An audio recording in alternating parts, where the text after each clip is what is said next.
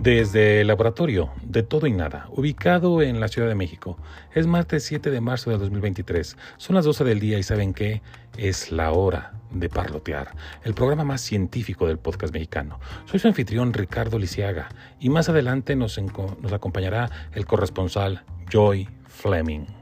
Oigan, pues apa semanita, ¿eh? Yo nomás veo los mensajes que llegan al celular, frente frío, frente frío, frente frío, dicen, oigan, perdón, y este, ¿y dónde está el frío? Porque la verdad es que, hijo, el calor está horrible. Y bueno, para los que les gusta, pues qué bueno, pero para los que no, la verdad es que ya estamos pensando para dónde irnos. La bronca es que la chamba está en el norte. Oigan, este, que, bueno, hace mucho frío, bueno, pero también tiene sus oleadas de, hace mucho calor, pero también tiene sus oleadas de frío de vez en cuando. Oigan, pues para no, para no acalorarnos, vamos a compartirles lo que es el menú del día de hoy. Aperitivo, cordyceps unilateralis. Ay, ay, ay.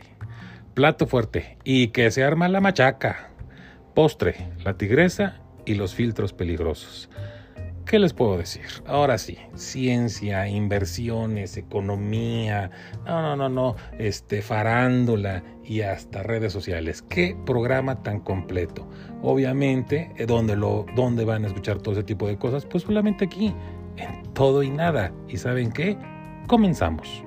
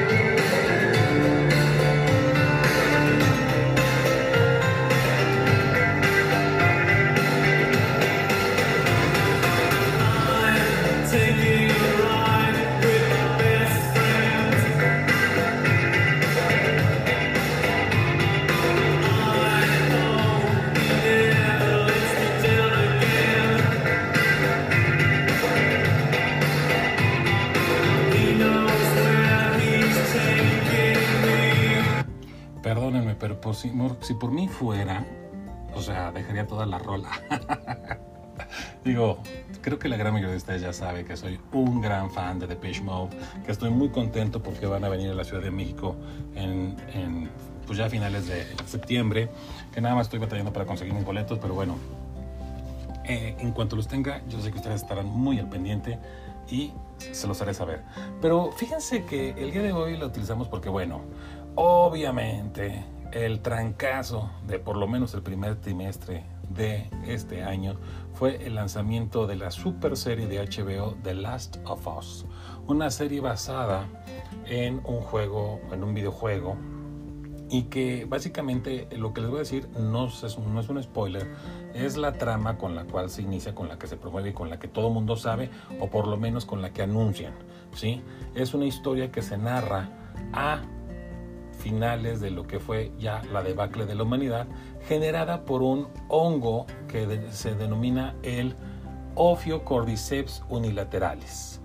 ¿Sí? Este hongo, lo que nos venden en la serie, es que evolucionó de tal manera que lo que hace, como cualquier ser vivo que por naturaleza busca su procreación y su crecimiento y mantenimiento, miento, lo que hace es que infecta a los humanos y toma control de su cuerpo. Al tomar control de su cuerpo, obviamente estos humanos lo que hacen es que contagian, ya sea por mordidas, tipo zombie, pero no zombie, porque al final del día no se los comen. Lo que hacen es que los contagian y ya una vez que están contagiados, automáticamente pues empieza a crecer el hongo dentro de esta de este cuerpo. Es decir, somos únicamente unas incubadoras para que ellos crezcan y se conecta con el hongo que va pues, desarrollándose en, en la tierra y todo eso. Entonces, este hongo llega a la humanidad y 22 años después, ya que hubo una debacle de la civilización y todo, viene esta historia protagonizada por Joel y una super actriz, bueno, una, una Ellie, una, una niña que pues la naturaleza la dotó de inmunidad. Entonces son las aventuras para poder llevarla al punto en el que esta niña pues pueda este, ayudar a los científicos que quedan a crear una eventual vacuna. Entonces, la historia es buenísima, los actores son buenísimos. Este año para Pedro Pascal, el chileno, híjole, qué bárbaro. Entre el Mandalorian y, este, y The Last of Us es el año de su vida. Bien, bien por los latinos que, que la están armando, que la están rompiendo. Pero bueno, ¿por qué cuento toda esta historia y todo esto? Porque primero que nada, pues si se los digo así como, como fan, ayer, ayer se transmitió el último, el último episodio de la primera temporada, se los digo, está buenísima, muy bien hecha. Este, desafortunadamente a mí me gustaría ser más fan de los, de los este, videojuegos como para saber para dónde va. La realidad es que sí tengo una ligera idea por lo que he visto en las, en las este, pues en algunos comentarios de, de críticos, pero bueno, súper serie, muy bien actuada, muy bien desarrollada, muy bien escrita, muy bien producida. Pues sabemos que es HBO y que realmente, la verdad, saben hacer muy bien su chamba. Pero lo que yo quería hacer, y se los quería comentar porque me pareció algo bien interesante, yo sigo a una doctora que aparte de que es muy guapa, es verdad, muy interesante luego los temas que saca. Y ella hablaba porque le preguntaban que qué tan cierto era que pudiera existir el hongo. Y bueno, me pareció que era un tema importante porque al final del día, el, fin de semana estuve platicando con un familiar que me decía que ya hasta tenía pesadillas pensando en que este, algún hongo pudiera generar esto. Y la realidad es que, pues, la mala noticia es que el cordyceps sí existe y sí y sí hace algo muy similar a lo que pasa en la película. Digo, en la serie. De hecho, peor. Pero la buena noticia es que esto sucede básicamente a insectos, pero principalmente a una raza de hormigas que oigan bien lo que hace. Resulta que este, este condenado hongo obviamente lo que hace es que se contagia, contamina lo que es la, la hormiga y obviamente eh, es, es, una, es, no son todos los cordyceps, pero es una variedad. Y lo que hace es que ataca a las hormigas de la tribu Camponotini que lo que genera es tener, convertirlas literalmente en zombies y las esporas de este hongo se adhieren al exoesqueleto del insecto para después alojarse en su cuerpo y despojarlo por completo del control del movimiento e impulsos, transformando a los diminutos animales en una especie de zombies. Dicho todo esto, sería lógico que muchas personas comiencen a preocuparse, pero realmente es que no. Lo que nos explica la doctora y lo que he estado leyendo en otros, en otros, eh, ahora sí que apuntes, es que bueno, para que un hongo llegase a tener control de un, de, un organismo tan sencillo como lo que es las hormigas, pues es porque han pasado millones de años. ¿Sí me explico? Entonces, eh, no es por hablar más de las hormiguitas, pero es un organismo muy sencillo a comparación de un ser humano. Entonces, lo que explican los doctores es que definitivamente para que un hongo llegara a tener el control de nosotros, pues tendría que evolucionar y definitivamente eh, pues tendría que luchar contra nuestro super sistema de defensas de nuestro cuerpo. ¿sí? Eh, ¿Cuál podrían ser los, las cuestiones? Pues obviamente que solamente un laboratorio evolucionara el hongo, pero tampoco creen que son como enchiladas de decir, ay, sí, ya ahorita lo vamos a lograr. No, o sea, son eh, literalmente un hongo tendría que evolucionar y nosotros tendríamos que quedarnos así como estamos para poder este realmente hacernos daño. Ahora, ¿qué es lo pesado, fuerte y feo o feo de todo esto? Es que en la, en la serie lo que nos venden es que el hongo toma control de nuestra médula espinal, es decir, llámese de nuestro sistema nervioso central.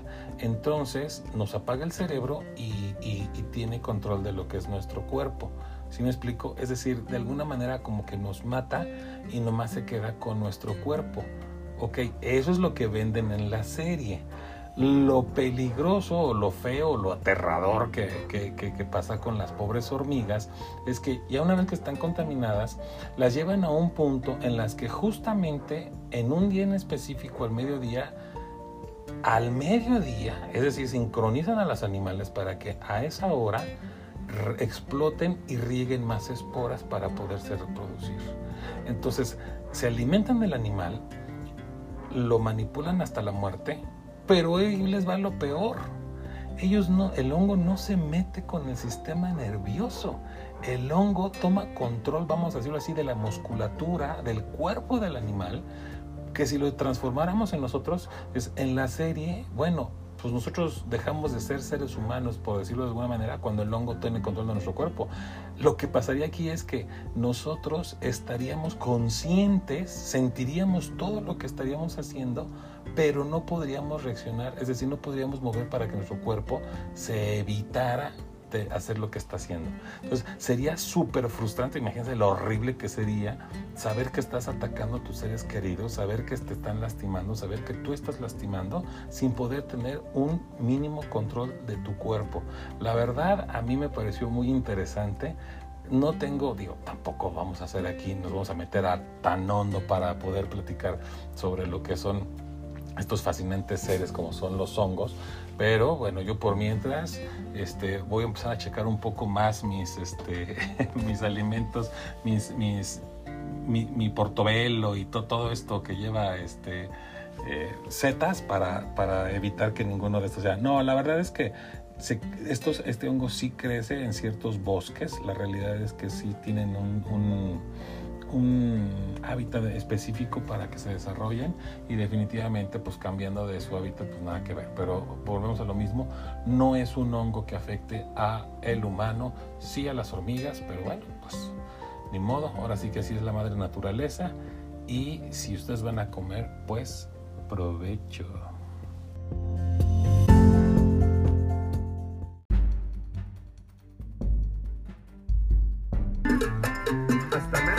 a la derecha, compadrito.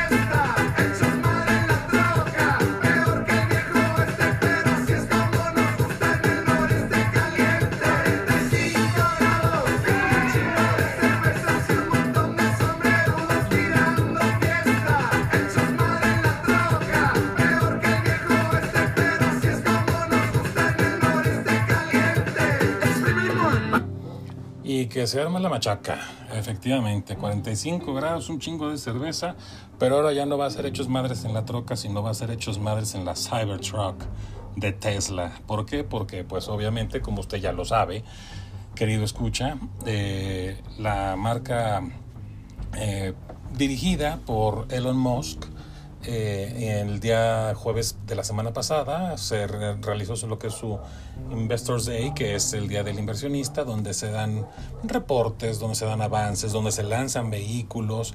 Es decir, es como el día en el que se le da cuentas a los inversionistas, donde se les dice cómo va la empresa, para dónde va, cuáles son los nuevos productos.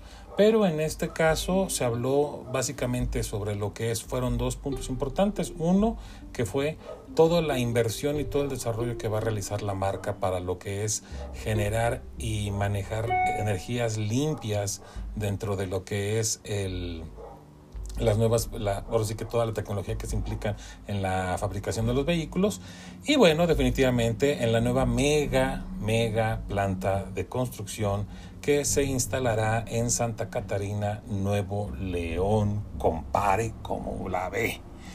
Y bueno, pues obviamente fue una historia que, que se vino cocinando, obviamente no de los últimos cinco días ni de los últimos tres meses. Realmente se hablaba de que básicamente fueron 11, 11 meses de negociación para poder llegar a esto. Y esto porque, miren, obviamente los memes nos hicieron, nos hicieron, no, no, no faltaron para llegar y simple y sencillamente el tema aquí que se ha venido focalizando fue que la semana pasada, justamente cuando ya se hablaba de que Tesla estaba interesado en invertir en Santa Catarina, eh, el presidente habló de que pues él no iba a dar los permisos, que él no estaba de acuerdo, que mejor se la llevaran a Tabasco. Eh, es una es una fotografía, una, una placa de estas de rayos X de cómo realmente se están viviendo y se están manejando las cosas en este país. ¿Por qué?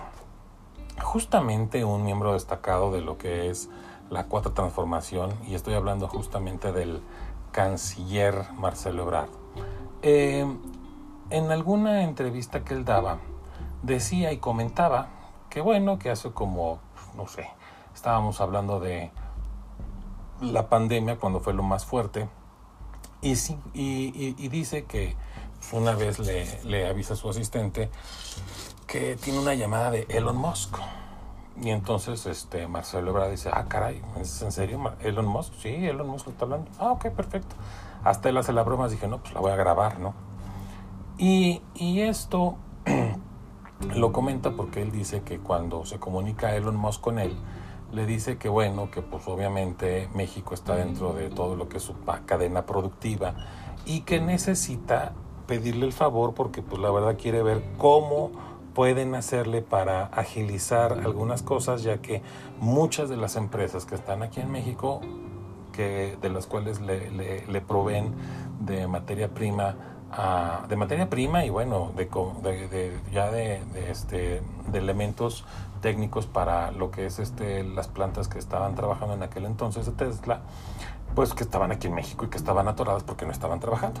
Y entonces Marcelo Ebrard le dijo, mira, pues vamos a ver qué se puede hacer. Yo creo que sí podemos agilizar a lo mejor de alguna manera pues condicionada o algo, pero que empiecen a, retomar sus actividades estas, estas plantas. Y este, y pues yo lo que te puedo ofrecer es mándame una lista de las plantas o de las fábricas que necesitas que estén trabajando y pues yo me pego con mi gente para ver qué podemos hacer. Y mismo Marcelo hace la broma y dice, bueno, ¿cuánto te puedes imaginar? Yo la verdad pensé que me iban a decir, pues 10, cuando mucho 20 empresas. Dice, cuando me va mandando la lista, dice, estábamos hablando de 120 empresas mexicanas que estaban siendo requeridas para que eh, Tesla entrara otra vez a, no romper su, cadena productiva. Ahora, esto, ¿por qué es importante y por qué lo saco a colación? Porque el mismo eh, secretario de Relaciones Exteriores mexicano y pues una parte muy importante de esta administración, ya que hace muchas cosas que no tendré que hacer, pero finalmente las hace, eh, incluyendo esta, que esto tendría que haber sido a lo mejor, pues, no sé, manejado por por la Secretaría de Economía, pero bueno, X. Él lo manejó, es lo que él comenta. Y esto lo comenta porque es algo bien importante. Punto número uno. Él se sorprende porque dice, ¿cómo es posible? O sea, ¿qué tan bien está todo? ¿Qué tan bien organizados están? Al grado de que saben perfectamente cuáles son las empresas que están trabajando con ellas dentro de la cadena y que esto está ayudándoles para pues, continuar con su producción y las tienen perfectamente bien identificadas. Entonces, el comentario de Marcelo iba en torno a que, que o sea, hasta dónde llegaba su, su conocimiento, porque, bueno, me queda claro y a todos nos queda claro y a Marcelo le queda claro que Elon Musk pues no sabía perfectamente cuáles eran todas esas empresas. Pero al final del día, él fue el que tomó el teléfono, él fue el que marcó, él fue el que negoció, él fue el que convenció de que esto se, se, se habilitara y pues todo su equipo está perfectamente organizado y no es así como que, oye, pues, este, ¿dónde mandas a traer este, los plastiquitos del S? ¿Sí me explicó? O sea, es toda una cadena perfectamente identificada, funcional y operante con practicidad. ¿Qué es lo que, qué es a lo que quiero llegar con todo esto? Pues el, retrato de la administración, cuando el presidente quiere hacerse acá Juan Camaney diciendo que pues no, que él no quiere que se haga en Nuevo León, que porque no hay agua. Primero que nada, le explicaron que no era necesario el agua, ya que este, si iban a construir coches, no se iban a lavar. no, no es cierto, es broma. Esto, esto, esto es robado de un meme, que seguramente ya vieron. No, no. Lo que, lo que quedó muy claro fue que el agua que utiliza una planta, vamos a poner el ejemplo anterior de, esta de la cervecería que cancelaron en Tijuana. Bueno, pues es una cervecería, por Dios. Obviamente su producto es en base con agua, ¿no? Entonces ahí el consumo de agua pues es muy, esta de Constellation Brands, pues es una empresa que sí requiere mucha agua potable. En el caso de, de Tesla, Tesla utiliza un 0.03% del agua que utilizaría Constellation Brands y es agua residual. Entonces, aquí es al contrario, ayuda para darle salida a las aguas residuales que tiene el estado de Nuevo León y que, bueno, obviamente implicaría una serie de inversión muy importante para, para ellos. ¿Qué es importante? Por un lado, y todo lo que les estoy comentando, digo, no se necesita mucha ciencia, todos lo podemos saber y al final del día lo encontramos hasta en los memes. Mientras que la mayor inversión de la iniciativa privada en México en este sexenio hasta el día de hoy es la megaplanta de Tesla, la mega inversión del gobierno federal es en una refinería de carbón de, hidrocarburos, perdón, para autos que no son los Tesla. Entonces, imagínense qué tan perdida está la, la, brújula, donde realmente, mientras que la iniciativa privada va para un lado, va hacia una dirección, nosotros vamos en el otro. Punto número uno. Hasta ahí, pues creo que queda retratado la terrible visión y a dónde se le está apostando el dinero, pensando como siempre en que a lo mejor pueden ser buenas intenciones, pero las buenas intenciones no son suficientes. Se tienen que hacer con certeza, con, técnicos que sepan, con proyectos bien hechos y definitivamente ni al vapor ni por capricho, con un estudio de saber a dónde se llega.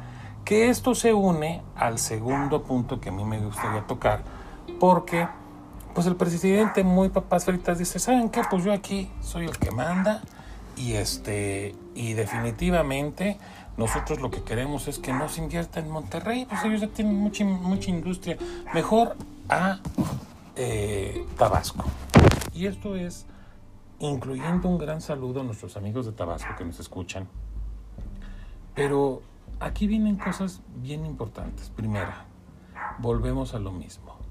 Mientras que una empresa que tiene que darle cuentas a sus inversionistas, la respuesta de Elon Musk fue muy sencilla. A ver, jefe, no, a ver, patroncito, usted no se enoje, no se preocupe. Si usted no quiere que nos pongamos a trabajar en Nuevo León, no se preocupe, agarramos nuestro dinero y nos lo llevamos a Indonesia. O sea, a ver, tampoco es a huevo, ¿sí? A nosotros, por el estudio que ya hicimos, por todos los análisis que ya hicimos, nos conviene y nos encantaría llevar este dinero a Nuevo León, México. Pero si ustedes no quieren y no se ponen de acuerdo, agarro mis tiliches y tan amigos como siempre, me voy a otro país que están felices de la vida de recibir este billete. Obviamente dicen, gracias a una brillante negociación. Perdón, si el presidente lo que estuvo a punto de hacer fue de regarla como es su costumbre. No, señores, no nos equivoquemos. Estas, estas historias no son de la noche a la mañana. Nos las quieren vender como que, ay, sí, no, gracias al gran presidente y todo. Yo no digo que no, y esto vuelvo a decirlo. A mí me encantaría, me encantaría que en Tabasco, que ustedes a lo mejor van a decir que soy muy tonto, pero a mí en lo particular, Villahermosa la vería como una posible Londres. Es decir, tienes un río que te atraviesa, y nomás, ¿qué río? El Grijalba te atraviesa toda la ciudad, que tienes ahí una manera de transportar mercancías, productos, eh, lo que tú quieras y mandes. Es decir, podrías tener una infraestructura tan grande, pero desafortunadamente, en vez de apostar por educación, en vez de apostar por, por, por profesionalismo, por ética, lo que nos enteramos de Tabasco es que, ay, chocó un camión y ya se están llevando las vacas, ay, chocó un camión y ya están llevando las cervezas, ay, chocó un camión y, o sea, eso es lo que nos enteramos, de que, por usos y costumbres este, ahora van a quemar a fulano de tal. O sea, perdón, es que no podemos exigirle que los extranjeros vengan a invertir dinero donde no hemos querido nosotros invertir en generar profesionistas, en generar profesionales, en generar técnicos que pudieran dar abasto. Y fue parte de lo que dijo Tesla. A ver, nosotros sabemos que en Nuevo León vamos a encontrar la mano de obra calificada que requerimos, que requeremos para poder echar a andar esta planta. Sin embargo, y desafortunadamente, la gente no lo ve de esa manera. Creen que nada más es porque los sombrerudos se llevan bien y hablan inglés y todo. Pero bueno, en parte tienen razón. ¿Cuánta gente en Tabasco maneja el idioma? ¿Sí? Entonces, tenemos por un lado la parte técnica, que es bien importante, eh, todo lo que es la parte de, de, la infraestructura, y estoy hablando de las industrias correlacionadas que van a estar brindando productos para el funcionamiento, y algo que es todavía más vergonzoso para nuestro país, la seguridad ellos están hablando de que están muy cerca de su frontera y que de hecho ya hablaron y van a habilitar una garita, es decir, estos puentes de, la, de las aduanas, de, de, los cruces fronterizos, que va a ser única y exclusivamente para estar pasando productos de Tesla. ¿Qué está diciéndonos esto? Y esto es lo importante, porque hablaban, no, no, no, no, no, no, este, que lo pongan, si no es en Tabasco, que lo pongan en, en, en, en Pachuca, que está ahí muy cerca del Felipe Ángeles y bla, bla, bla, bla, bla. No, señores, volvemos a lo mismo. Es un estudio serio y formal. La decisión se tomó porque está muy cerca de la frontera y por si fuera poco, tienen mayores garantías de seguridad para el traslado de su mercancía. Y lo decimos con todas sus letras. Garantías que no se tienen en estados subdesarrollados como Chiapas, como Oaxaca, como Guerrero, como Michoacán, como Tabasco, como Campeche, gran parte de Veracruz. Es decir, tomaron Tamaulipas y ahora otra vez es Mataulipas. ¿Por qué? Pues porque ya eh, otra vez el, el, narco está a cargo de todo. Ayer salió una nota de que la vaquilla de Guerrero, la hija de Félix Salgado Macedonio, le brinda protección al narco. No, ¿en serio? Entonces, si esta gente que nos gobierna hoy en día sigue empersinada en asociarse, en vender lealtades con el crimen organizado, lo único que está pasando, y escúchenme bien, porque si ustedes votaron por ellos, entiéndanlo, lo único que ustedes están haciendo en su estado es abrirle la puerta al crimen organizado para que ellos sigan teniendo su negocio bien o mal. Olvídense ya de las drogas, las drogas es lo de menos. Estamos hablando de trata de personas, estamos hablando de tráfico de órganos, estamos hablando de secuestros, extorsiones, derecho de piso. Es decir, el crimen organizado ya no nada más es trasiego de droga. Aparte de eso, es todo lo demás. Entonces, si ustedes le abren la puerta, lo que hace es que abren la puerta a las peleas de los territorios para que una banda se la quite a la otra y así se la lleven y mientras tanto los muertitos colaterales pues los ponemos nosotros. Entonces, tenemos que pensar, tenemos que tener una visión a futuro, tenemos que recordar que la clave es la educación la educación de nuestros niños, no adoctrinamientos estúpidos por venezolanos pedorros que no saben ni qué hacer en su país. No, estamos hablando de educación de verdad, estamos hablando de valores, de ética, de civismo y sobre todo de técnica, de matemáticas. Cada vez estamos peor en matemáticas, en física, en biología, en química. Entonces, ¿Cómo vamos a tener un país mejor si no apostamos por la educación? ¿Cómo vamos a apostar a tener un mejor país y mayores inversiones si no queremos hablar un idioma adicional al español? Y el, y el español que hablamos, medio lo hablamos. Entonces, son muchos temas los que realmente nos vienen a retratar con ese tipo de inversión en la cual celebramos, le mandamos un abrazo a nuestros amigos regios, este, pues ni modo, ahora habrá que feliz, ahora habrá que celebrar con carnita asada, pero para todos los demás que estamos perdiendo estas oportunidades, es el gran campanazo para decir por quién estoy votando, a dónde quiero tener mi estado, qué estado quiero tener para mis hijos y bueno, exigirles, sean del color que sean, al que llegue, ok, votamos por ti, sacamos a los otros, pero ahora tú nos tienes que dar cuentas. Y por mientras, arriba al norte, sí señor, y el que no le guste, que volteé el mapa.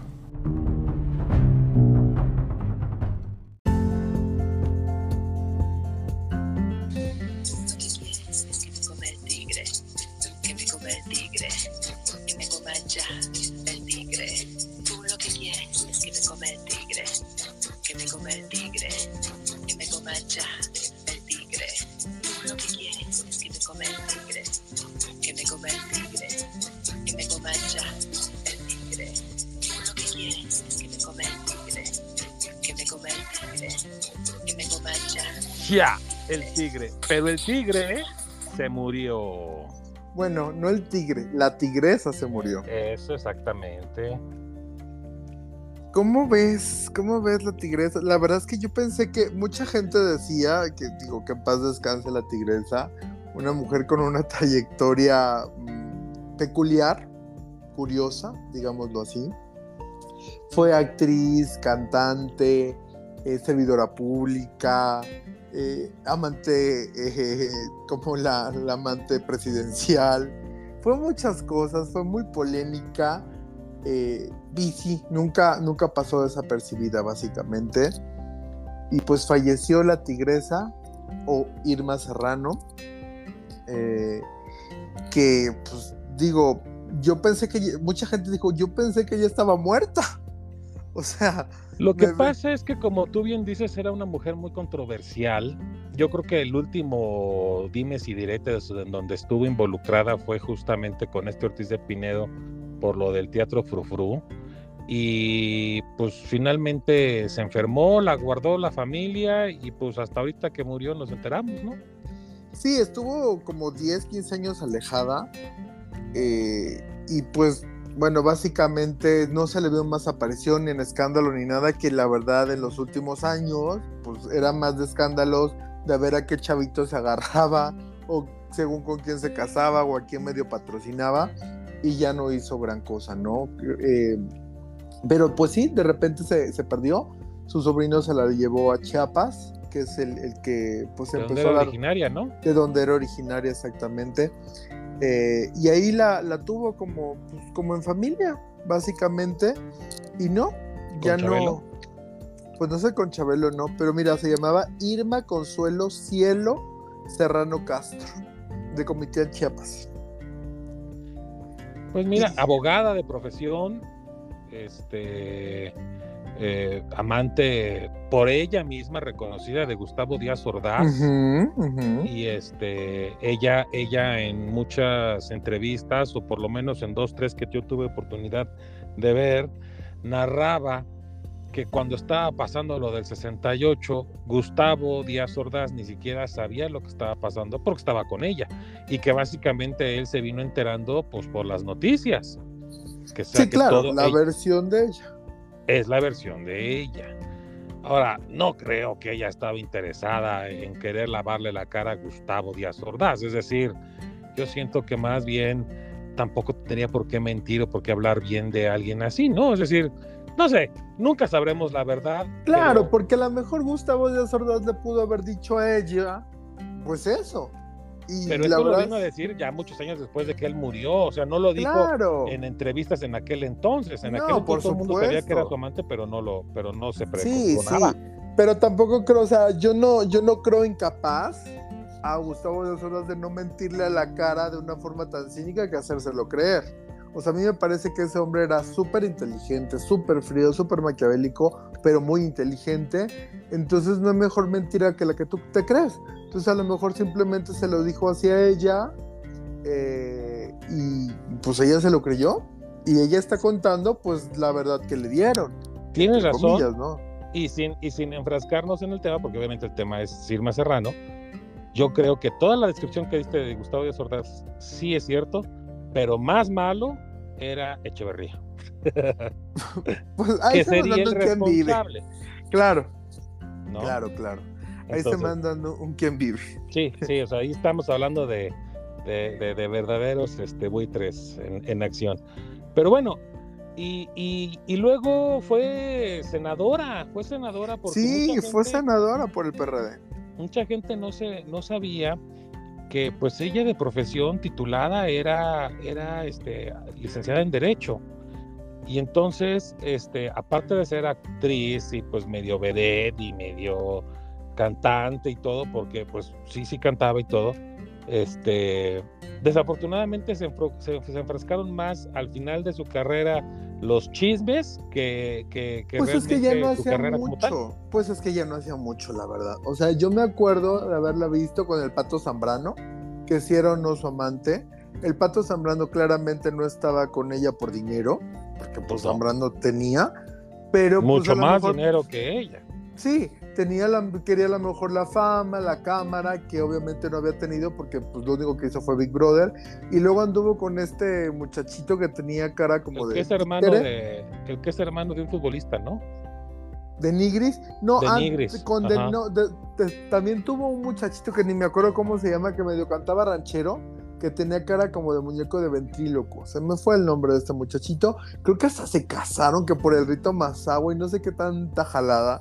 O sea, la verdad es que Emma Serrano hizo cada cosa, acaparó muchas veces la cámara en los últimos años, pero para nada positivo, por así decirlo.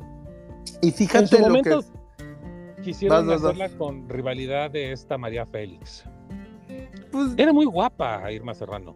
Pues fíjate que no me lo parece tanto. De joven era guapa, o sea, no fíjate que hasta María Félix. Sí, que hasta ella misma en algún momento le hicieron una entrevista muy peculiar y ella misma dijo que ella, eh, que ella había tenido suerte, porque si era bella, o sea, ella, modesta parte, decía si era bella, decía, pero no era tan bella para la suerte que tuve.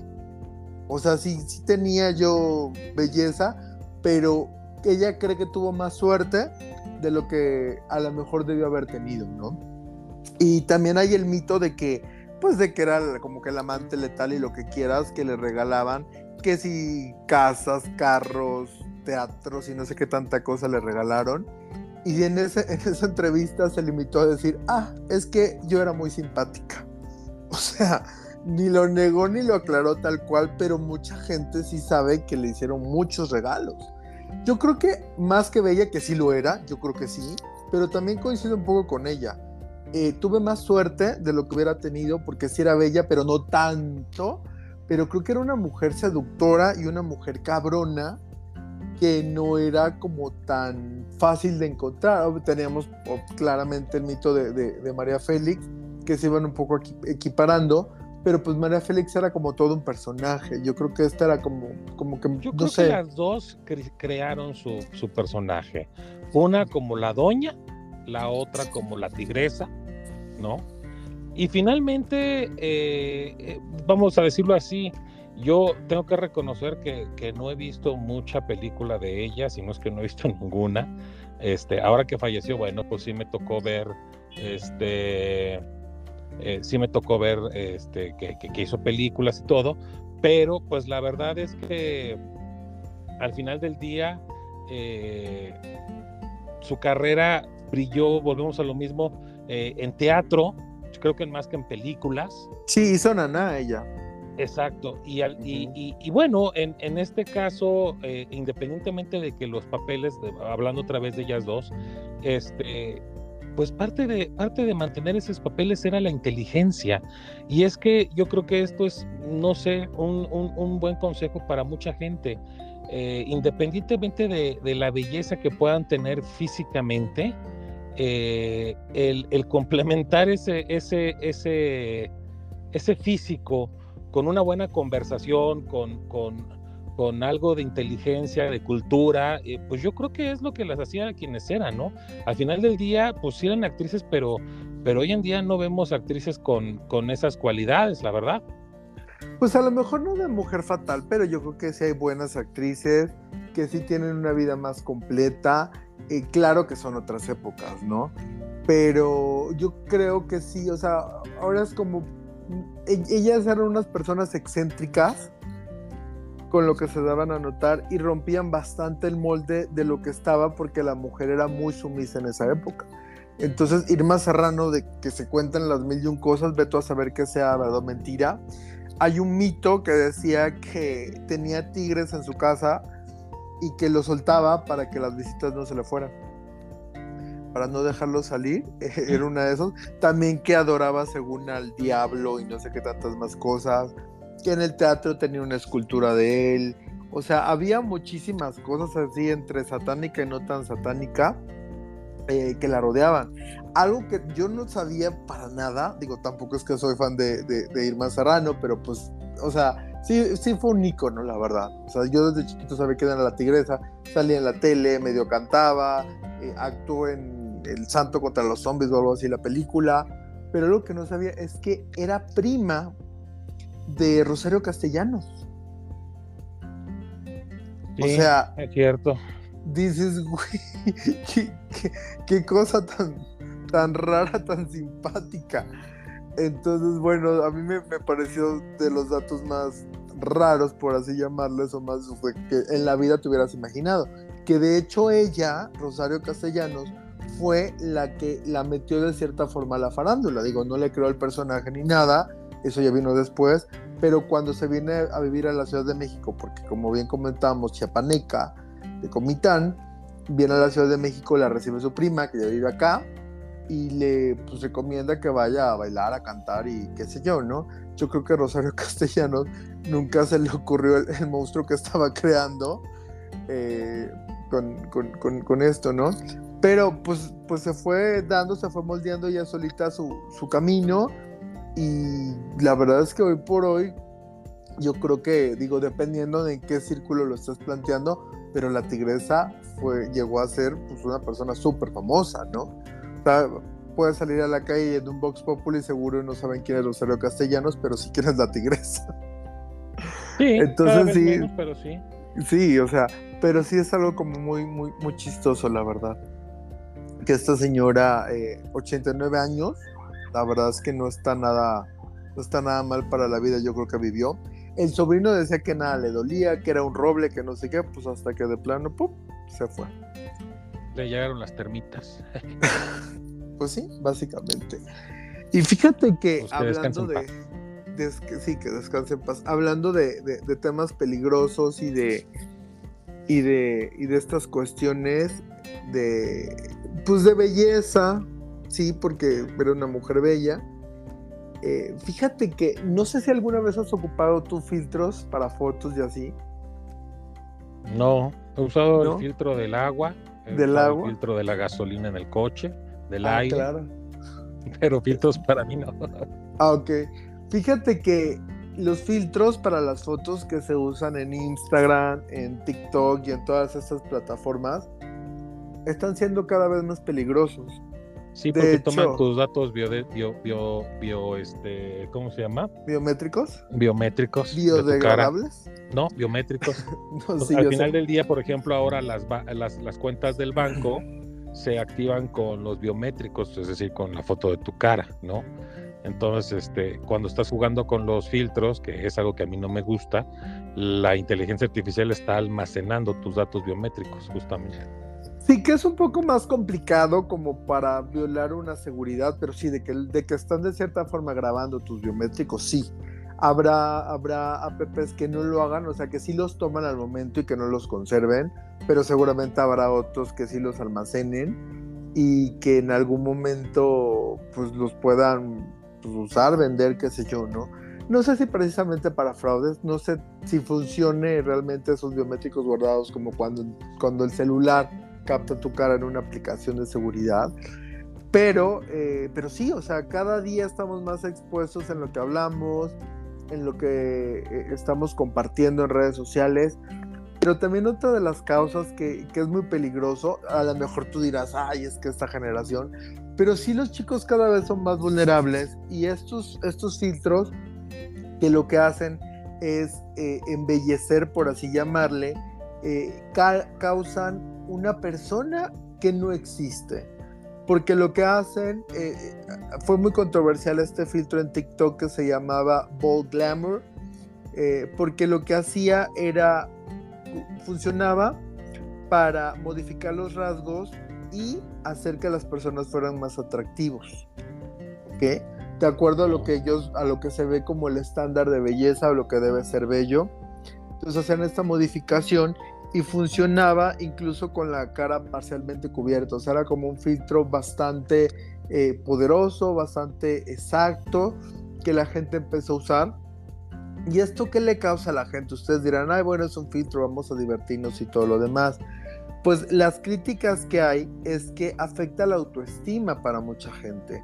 O sea, son como si fueran unas imágenes retocadas, se está buscando la perfección y lo que causa es que mm, las nuevas generaciones vean estas caras, entre comillas, perfectas como normales, cuando realmente no existen, no son caras normales, no son caras eh, naturales, son caras que están siendo fabricadas por una inteligencia artificial, por, lo que mencionas, por esos filtros, agarran tus biométricos, hacen esta modificación para, eh, muy bien pensados, están muy bien elaborados, para que tú puedas encajar más con el estándar que se tiene de belleza.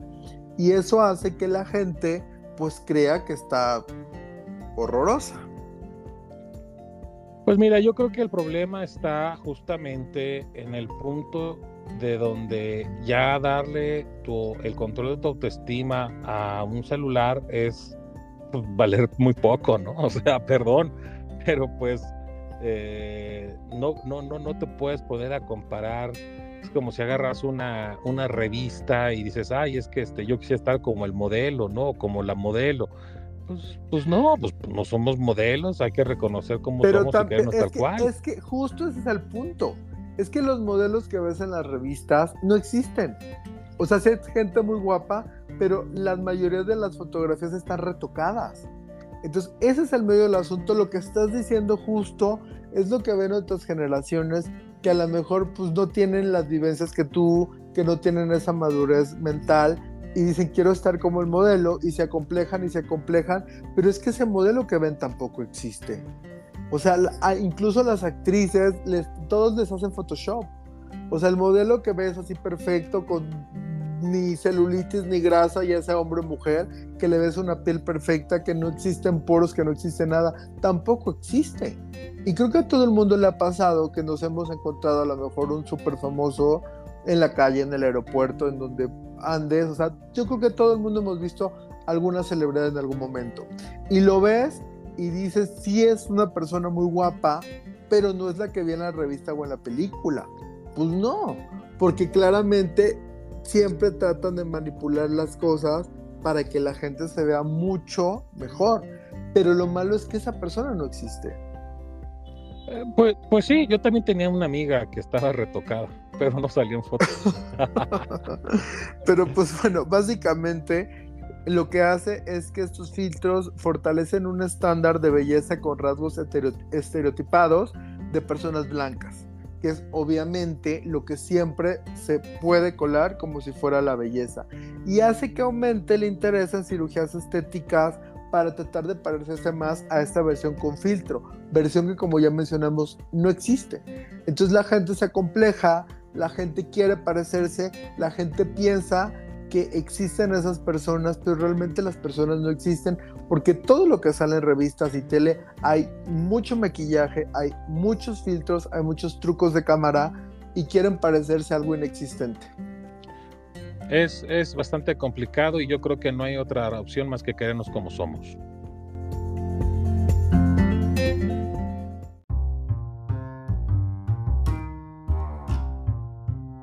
Estimados escuchas, este episodio llegó al final. Esperamos que les haya gustado, aunque sea una parte de lo, un poquito de lo mucho que nos gusta a nosotros prepararlo. Como ya es costumbre, amenazamos con regresar la próxima semana y recuerden que nos podemos encontrar en Spotify, Apple y Google Podcast. Nos pueden contactar por las redes sociales del programa, que son TikTok, YouTube, Instagram y Twitter, y nos identifican como de Toina MX. Ayoy en Twitter como Joyarhu y a un servidor en Twitter e Instagram como Hauter con H al principio y doble R al final.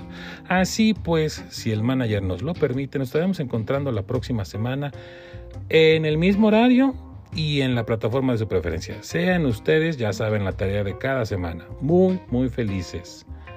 Abur.